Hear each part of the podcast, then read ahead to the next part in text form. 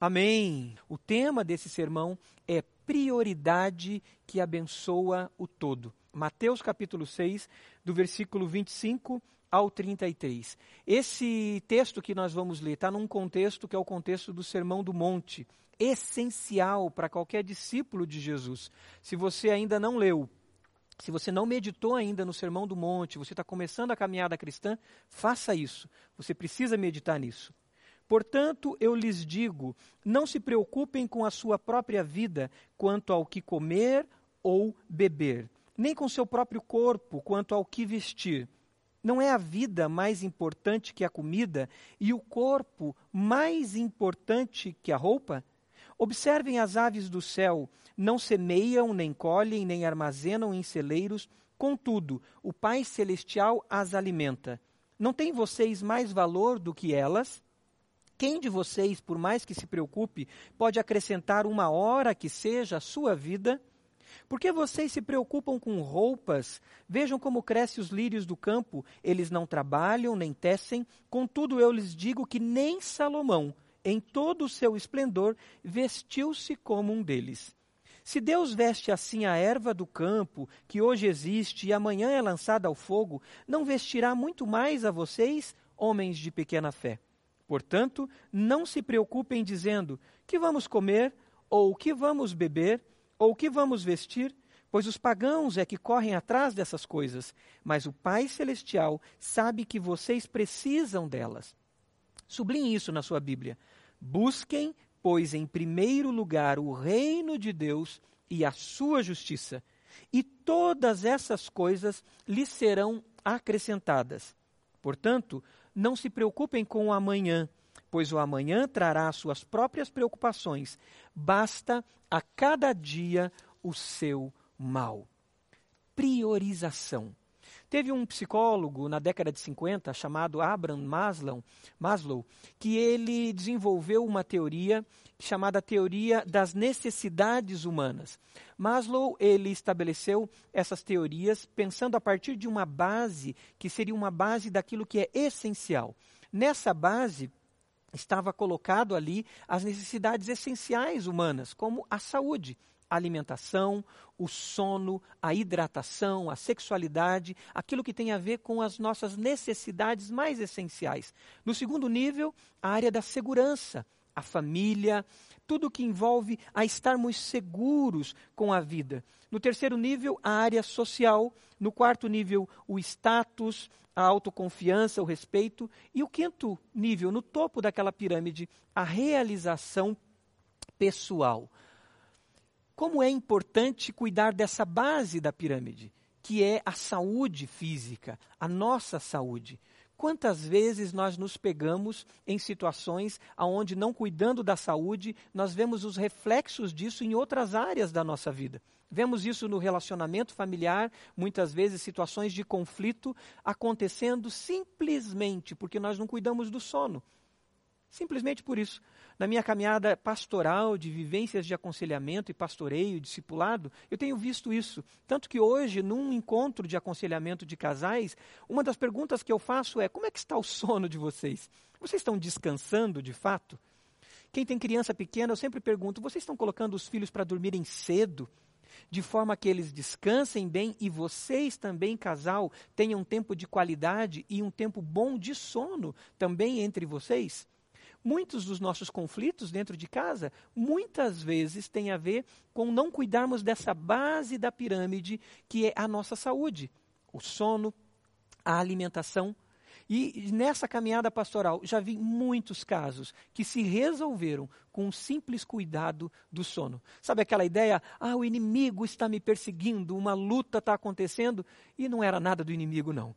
Era simplesmente descuido com a saúde, descuido com áreas essenciais da nossa vida. O, um professor meu de economia, ele dizia o seguinte, ele dizia, olha, Maslow precisava trazer dentro da teoria das necessidades humanas a questão do consumismo.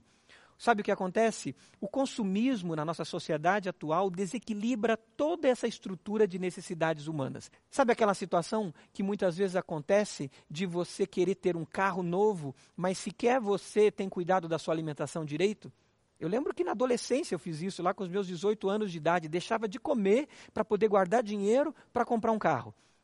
Estava colocando o consumismo, um desejo interior meu, uma carência, na verdade, interior minha, ligada à minha autoestima, colocando à frente da alimentação, do sono, me envolvendo, trabalhando 14, 15 horas por dia, para que eu pudesse ter um carro. O consumismo mexendo com áreas do desejo dentro de mim. Isso é muito comum. Pessoas que realmente muitas vezes é, se aparentam um vestuário, roupas caras, carros caros, mas não tem um seguro de saúde, não tem um seguro de vida, não investe num imóvel, numa casa própria. Ou seja, quebram essa estrutura que o Mason colocou de necessidades básicas, necessidades essenciais. Pense nisso.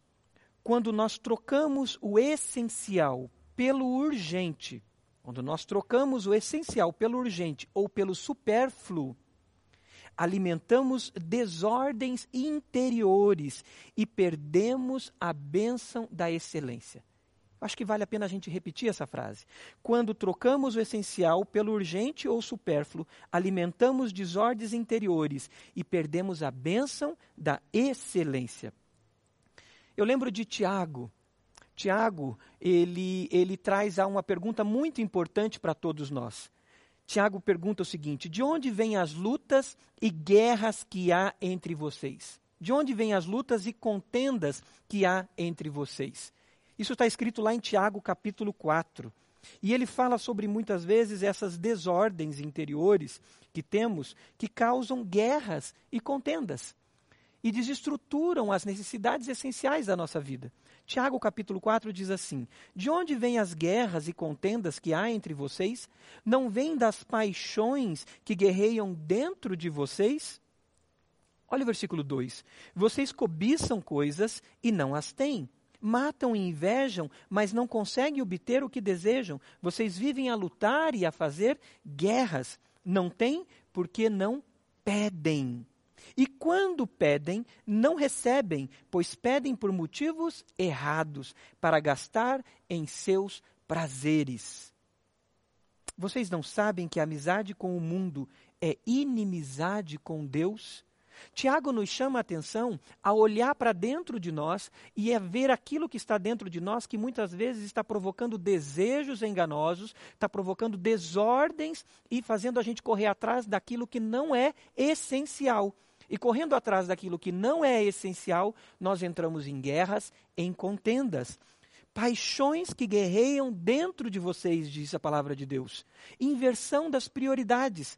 Correndo atrás dessas paixões. Eu fico sem comer, eu corro atrás da satisfação momentânea, um prazer momentâneo, Sabe aquela coisa das crianças? Talvez você que tenha filhos pequenos veja isso. A criança quer brincar, ela quer ficar lá fora com os amigos, ela esquece de comer, ela esquece de se alimentar, ela volta irritada, ela volta cheia de situações é, é, é, conflituosas. Nós, adultos, muitas vezes fazemos isso. Viciamos no trabalho, viciamos naquela meta, viciamos no sucesso e causamos desordens dentro de nós.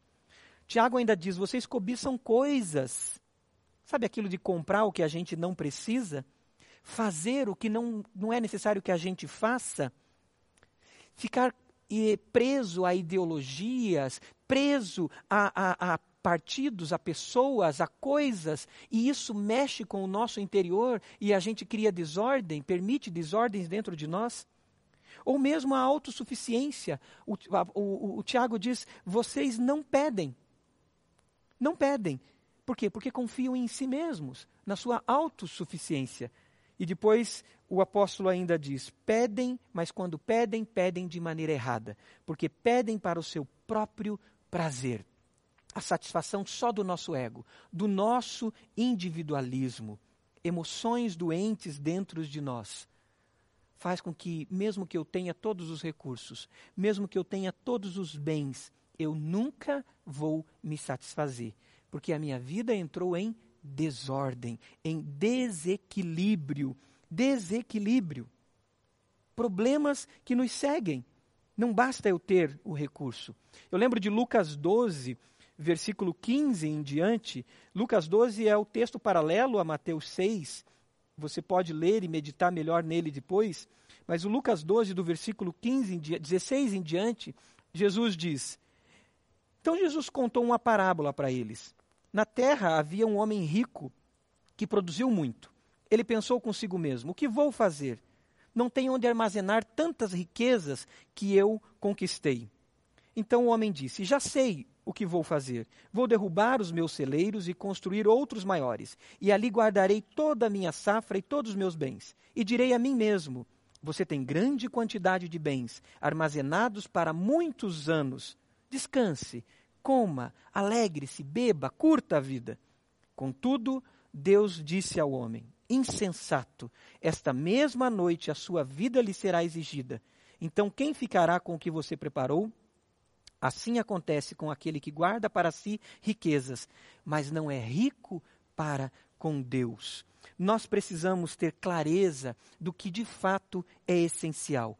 E esse texto que nós lemos de Mateus 6 nos chama para aquilo que é vital, aquilo que é essencial. E o versículo 33 nos mostra o que é essencial. O versículo 33 diz: Busquem, pois, em primeiro lugar, o reino de Deus. O reino de Deus como primícia. É como lançar uma pedra num lago. Você lança aquela pedra, quando você olha uma pedra lançada no lago, você vê que ela produz ondas. Essas ondas vão levando até a borda do lago o reflexo daquela pedra que foi lançada no meio do lago. Quando a gente escolhe o reino como primícia, nós lançamos uma pedra de bênção nós lançamos uma pedra sobre aquilo que é essencial. Assim, quando nós cuidamos da nossa saúde, quando cuidamos da saúde, nós lançamos uma pedra sobre o que é essencial, automaticamente isso vai abençoar todo o restante da nossa vida. O reino vem antes disso tudo. Nessa pirâmide que o Maslow construiu, agora tem uma base que é essencial acima da fome, acima da roupa, acima da segurança. Essa base é o reino de Deus como primazia e eu agora estou usando uma palavra que é a palavra primícia, porque aquilo que vem primeiro, não simplesmente em ordem, mas aquilo que vem primeiro no sentido de qualidade, aquilo que vem primeiro como no sentido de vital, essencial para que eu possa ser abençoado, para que eu possa ter o todo da minha vida abençoado. Romanos capítulo 12, não vos conformeis com esse século, mas transformai-vos pela renovação da vossa mente. Quando nós colocamos o reino de Deus em primeiro lugar como primazia, nós estamos agora dizendo: na minha mente, no meu corpo, nas minhas atitudes, em tudo que penso, em tudo que faço, em tudo que falo, o reino vem primeiro. Eu quero que tudo seja transformado. E Romanos 12, 2 diz: Para que experimenteis a boa, perfeita, agradável vontade de Deus. Agora, como nós podemos fazer isso? Como ter então essa mente do Rei, a mente de Cristo, a mente do Senhor Jesus? A palavra de Deus, lá em Romanos 12, que nós acabamos de ler, diz no versículo 1 de Romanos 12 que nós devemos nos oferecer como sacrifício vivo a Deus. Sacrifício vivo, santo e agradável a Deus. Uma entrega de vida, a nossa vida como um culto ao Senhor, uma entrega, uma primícia sendo entregue ao Senhor. E tem um outro texto que é muito importante também lembrar, 2 Coríntios capítulo 10, uh, versículo 4 de 2 Coríntios 10 diz: As armas com as quais lutamos não são humanas, ao contrário, são poderosas em Deus para destruir fortalezas destruímos argumentos e toda pretensão que se levanta contra o conhecimento de Deus, a essa mente de Cristo, e levamos cativo todo pensamento para, para torná-lo obediente a Cristo. Sabe como nós levamos cativo todo pensamento para que ele se torne obediente a Cristo? Primeira coisa prática que eu queria que você anotasse é na sua agenda o reino ter prioridade. E eu queria falar dentro disso, então, de algo bem prático, para que você coloque em prática já a partir de hoje. A primeira coisa é um culto individual. Nós precisamos separar na nossa agenda um tempo para cultuar a Deus sozinhos, um tempo a sós com Deus. Aquilo que Jesus ensinou, quando você for orar, entra no teu quarto, em secreto busque ao Senhor. Precisamos de um culto individual ao Senhor, ofertando ao Senhor esse culto individual como primícia, como o melhor, um tempo de qualidade, uma oferta de sacrifício vivo ao Senhor. Uma segunda atitude na nossa agenda que precisa aparecer é um culto em família um culto doméstico, um tempo nosso em família, separar tempo de qualidade na nossa família, uma oferta nossa a Deus, dizendo: Deus, eu oferto a minha família a Ti como primícia. Eu tenho procurado fazer isso com os meus filhos, eu, a minha esposa e os meus filhos, antes de, de colocar as crianças para dormir. Às vezes, quem está mais perto de mim, o pessoal da Rede Laranja, já deve ter percebido isso, o pessoal da escola bíblica, que às vezes eu marco reunião para as nove da noite. Sabe por quê? Porque 8 e 15, 8 e 20, 8 e meia, eu tenho o meu culto doméstico que eu priorizo com a minha família. E nesse culto doméstico, nesse culto do lar, nós ali conversamos, o Samuel faz a devocional dele dos guardiões do reino, a Sofia faz a devocional dela ali do ministério infantil, o material que é enviado para casa, é, e a gente ora junto. E gastamos, investimos ali 20, 30 minutos juntos. Eu mexi na minha agenda, porque eu quero priorizar esse tempo de primícia, lançando uma pedra no lago dentro da minha casa. Mas também nós precisamos do nosso culto da igreja. A igreja de Jesus se reúne em culto. Que bom que talvez, se você está participando desse culto nesse domingo, você fez isso. Talvez ontem à noite você deixou de assistir uma série que você estava assistindo na TV, você foi dormir mais cedo, você levantou mais cedo hoje para você participar desse culto. Mesmo agora online, se reunir num culto coletivo, você está lançando uma pedra no lago e dizendo: Senhor, eu consagro como primícia um dia ao Senhor é tudo seu. E eu peço, Senhor, que isso reverbere por toda a semana, em tudo que vai acontecer durante a minha semana. Nós consagramos isso ao Senhor, consagramos a nossa agenda ao Senhor. Isso é confiar em Deus. Sabe por quê? Porque Deus trabalha no turno da noite. Se você separou esse dia um domingo para estar na presença de Deus com a sua família, para orar mais, para se dedicar mais ao Senhor, saiba que Deus está trabalhando ao seu favor. Saiba que você precisa descansar o seu corpo, a sua mente, cuidar da sua saúde, porque Deus está trabalhando ao seu favor. Por que correr atrás? É como correr atrás do vento. Observe as aves, observe os lírios do campo. O Senhor cuida deles e Ele não vai cuidar de você, então pare. Respire e descanse. Confia no Senhor. É tempo de confiarmos nele, é tempo de descansarmos nele. Mas tem uma outra área da nossa vida que mostra muito do que somos que nós temos que levar também cativa, temos que realmente prendê-la e levá-la para que a nossa mente seja a mente do Rei, a mente de Jesus, a mente de Cristo, tendo o reino de Deus e a sua justiça em primeiro lugar. É a área das finanças.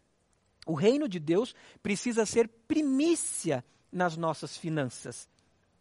E esse texto que nós lemos de Mateus 6, ele fala num contexto de riquezas. Se você ler o versículo 19 em diante, o versículo 19 está falando: Não acumulem para vocês tesouros na terra, onde a traça e a ferrugem destroem, e onde os ladrões arrombam e furtam. Para quê? Eles vão passar. Esses tesouros da terra passam, mas o versículo 20 diz: acumulem para vocês tesouros nos céus onde a traça e a ferrugem não destrói, e onde os ladrões não arrombam e nem furtam, pois onde estiver o seu tesouro, ali estará o seu coração. O que é tesouro para você? O que é tesouro para mim? A minha família é um tesouro que eu quero realmente cuidar dele? O reino de Deus está sendo manifestado na minha família, na minha vida, na minha individualidade, no meu relacionamento com a minha igreja? O que é tesouro para mim? É acumular dinheiro, é acumular bens, é acumular as viagens e os meus prazeres individualistas? Ou o tesouro para mim é muito mais que isso? É o reino de Deus se expandindo, abençoando a minha vida, a vida da minha família e a vida do necessitado e a vida daquele que precisa de salvação por meio de Jesus? É muito importante que a gente entenda o que é tesouro Pois o que é tesouro e aonde estão os nossos tesouros, ali estará o nosso coração. Você sabia que existe mais de dois mil versículos na Bíblia falando sobre riquezas? E que existe mais de três mil versículos que engloba esses dois mil versículos, e o contexto desses três mil versículos, eles falam de riquezas, mas eles falam de riquezas para a gente abençoar outras vidas? Cuidar do órfão, da viúva e do estrangeiro? Primazia na generosidade. O reino de Deus precisa ter, ser essa primazia. Aí nós vamos mudar os nossos padrões comparativos. Em vez de eu me comparar olhando a pessoa que trocou de carro, olhando a pessoa que trocou de casa, olhando a roupa do outro e viver esse consumismo que, que me escraviza pelos padrões comparativos, eu vou seguir o que Jesus ensinou aqui em Mateus 6. Eu vou dizer e vou viver o que Jesus ensinou. O meu padrão comparativo não são as coisas, mas está na simplicidade da criação. Quando Jesus diz: observem as aves do céu. Observem e vejam como elas são cuidadas pelo Pai. Observe como eu cuido delas. Jesus mostra um padrão comparativo que é o da simplicidade. E aí a gente não vai gerar no nosso coração buracos que não conseguem ser supridos por nada.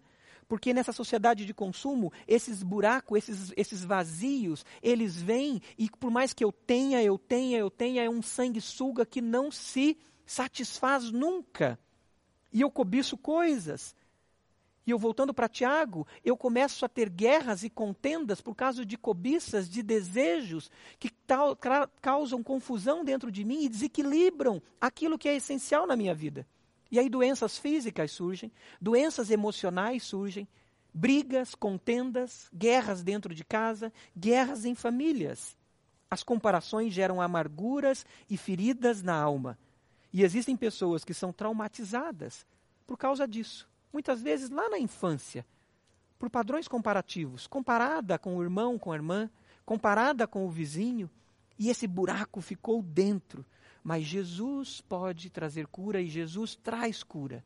Quando nós colocamos o reino de fato em primeiro lugar. Quando vamos à cruz e depositamos toda nossa confiança nele. Jesus traz então esse padrão comparativo da simplicidade. Olhem as, as aves do céu. Com relação à proteção e à segurança na vida, Jesus diz: Quem de vocês, por mais que se preocupe, pode acrescentar uma hora que seja a sua vida? Vejam como crescem os lírios do campo. Jesus traz um padrão comparativo aqui até para a estética. Ele não ignora a estética, a beleza, mas o padrão comparativo é o padrão da simplicidade dos lírios do campo. Nem Salomão, disse Jesus, se vestiu melhor do que eles, com tanto esplendor que Salomão teve, se vestiu melhor com ele. Anote e sublinhe na sua Bíblia. A simplicidade como padrão comparativo vacina nossa alma contra a inveja, contra a competição e a ansiedade por gastar com aquilo que não traz edificação para o reino de Deus. O padrão do reino de Deus é o reino no centro de tudo, na essência de tudo. E sabe o que vai acontecer aí? Eu vou priorizar a generosidade na minha vida. A generosidade nos meus dízimos como primícia. Os dízimos serão separados, não como um legalismo, mas como primícia, como entrega daquilo que é do Senhor, dizendo: Senhor, eu te devolvo o que é seu. Então, Senhor, que tudo que eu tenho pertence a ti, tem a bênção do Senhor. Generosidade na família. Quantas, muitas vezes, nas suas famílias têm necessitados e esquecemos deles? Precisamos ser generosos na família. 1 Timóteo 5,8, o texto nos revela isso com clareza, sobre a necessidade de sermos generosos na família. 1 Timóteo 5,8 diz: Se alguém não cuida dos seus parentes, e especialmente dos da sua própria família, negou a fé, e é pior que um descrente. Generosidade na família de fé. Gálatas 6,10 fala sobre cuidados domésticos da fé. Generosidade com o necessitado. O mesmo texto de Malaquias, que fala sobre dízimo, Malaquias 3, 5, dizendo: O Senhor virá trazendo juízo. Sem demora ele trará juízo sobre aqueles que exploram os seus trabalhadores, sobre aqueles que oprimem os órfãos e as viúvas e privam os estrangeiros dos seus direitos, e não têm respeito sobre mim, diz o Senhor. Precisamos então oferecer como primícia as nossas finanças também ao Senhor. A nossa agenda é do Senhor e nela tem que aparecer o reino de Deus como prioridade. No nosso culto individual, no nosso culto doméstico, no nosso culto com a igreja do Senhor, na nossa vida financeira, precisamos que apareça como primícia os nossos dízimos e a nossa generosidade abençoando a nossa família, a, a, os domésticos da fé, a igreja do Senhor e o órfão, o necessitado, o carente, o estrangeiro, aquele que precisa, o refugiado, aquele que precisa do nosso cuidado. Você tem consagrado tudo isso ao Senhor? O reino de Deus é primazia na sua vida? Nós precisamos de companheiros de fé. Nós precisamos de irmãos em Cristo para nos ajudar a de fato colocar o reino como primícia. Você tem feito isso? Eu já muitas vezes disse para amigos meus, companheiros de caminhada, dizendo: me ajuda a lembrar que eu tenho que fazer devocional, porque eu estou esquecendo. Os meus companheiros de vida discipular sempre dizem: Marcos, como é que está a sua vida devocional, o seu tempo a sós com Deus? Os meus companheiros de vida discipular dizem: Marcos, como é que está o seu culto doméstico? E eu digo para eles: sejam meus treinadores, me ajude a ser um bom atleta de Cristo, me ajude a ser um bom discípulo de Jesus. E eles me cobram. E eu faço isso com outros. Coloque pessoas do seu lado que treinam você para que você seja melhor, tendo o reino como primazia. Permita que pessoas te perguntem, sim, até sobre os dízimos, sobre a sua generosidade, para que de fato você tenha o reino como primazia. Eu quero que você veja um vídeo agora. E depois, de vídeo, depois desse vídeo, eu quero orar com você, para que de fato o reino de Deus seja primícia e primazia em nossas vidas.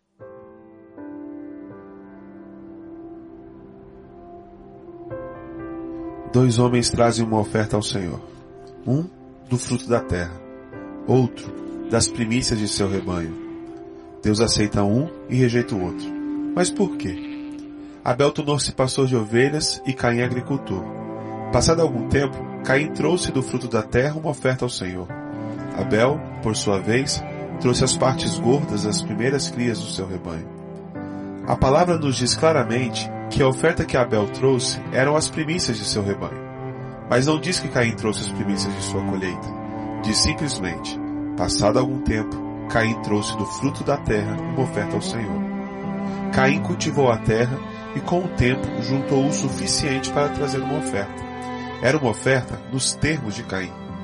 Deus aceitou a oferta de Abel porque foram as primeiras crias de seu rebanho. A oferta de Caim foi rejeitada porque não eram as primeiras colheitas. Dar a Deus as primícias requer fé. Quando nasce o primeiro cordeiro de um rebanho, não é possível saber quantos mais cordeiros aquele rebanho irá produzir. Mas Abel deu a primeira cria de seu rebanho por fé. Enquanto Caim primeiro se certificou que teria o suficiente antes de ofertar a Deus. Muitos de nós tratam a Deus da mesma maneira que Caim. Nos certificamos que temos dinheiro suficiente para depois ver se existe alguma sobra para dar a Deus. Quando ofertamos das sobras, Deus não pode aceitar nossa oferta, porque não são nossas primícias. Outras histórias enfatizam essa verdade. Quando da queda de Jericó, o Senhor deu instruções muito claras que os israelitas não deveriam reter nenhum dos despojos da guerra. Tudo aquilo era dele, declarou o Senhor. Jericó pertencia ao Senhor porque era a primeira cidade conquistada na terra prometida era a primícia. Deus reteve sua bênção de Israel porque o homem tomou dos despojos da guerra para ele. As primícias pertencem a Deus, somente a Deus. Existia muito mais em jogo do que dinheiro quando Abraão ofereceu seu primeiro filho, Isaac. Quando Deus pediu Isaac, Abraão não esperou ter outros dez filhos antes de ofertar. Abraão deu o primeiro quando Isaac ainda era o único que tinha. Abraão tinha apenas as promessas de mais filhos. Foi preciso fé para Abraão oferecer Isaac. Fé que Deus honrou e abençoou. E Deus fez o mesmo por nós. Ele deu suas primícias na forma de seu filho, seu primeiro e único filho, que foi dado a nós enquanto éramos ainda pecadores. Deus nos deu Jesus em fé de que um dia talvez nós dessemos nossa vida a Ele. O presente de seu filho veio antes mesmo da bênção do arrependimento e da salvação. Devemos dar nossas primícias da mesma maneira. Antes mesmo de ver as bênçãos de Deus, nós damos em fé. Dar as primícias de seus recursos diz o seguinte: Senhor, eu reconheço que o Senhor vem em primeiro lugar. Eu te coloco em primeiro lugar na minha vida e eu confio que o Senhor cuidará de mim. Jesus foi ofertado a nós como primícia, o primogênito, o filho unigênito do Pai. João 3,16 diz que Deus amou o mundo de tal, maneira que deu o seu Filho unigênito, para que todo aquele que nele crê não pereça, mas tenha a vida eterna. Jesus se entregou por você. Muitas vezes você tem se entregado por coisas. Mas Jesus antes se entregou por você para te dar salvação, se entregou por mim para me dar salvação. O que Jesus pede é: você me recebe? Você recebe o meu amor por você? Esse é momento de salvação. E eu te convido a declarar isso: Jesus, eu te aceito. Jesus, eu te recebo como meu Senhor e meu Salvador eu te recebo em minha vida e eu quero, Jesus, que o Senhor tenha primazia na minha vida. E eu quero oferecer tudo a ti, em primeiro lugar. Você fez essa declaração? Faça isso verbalmente. Eu me entrego a ti, Jesus.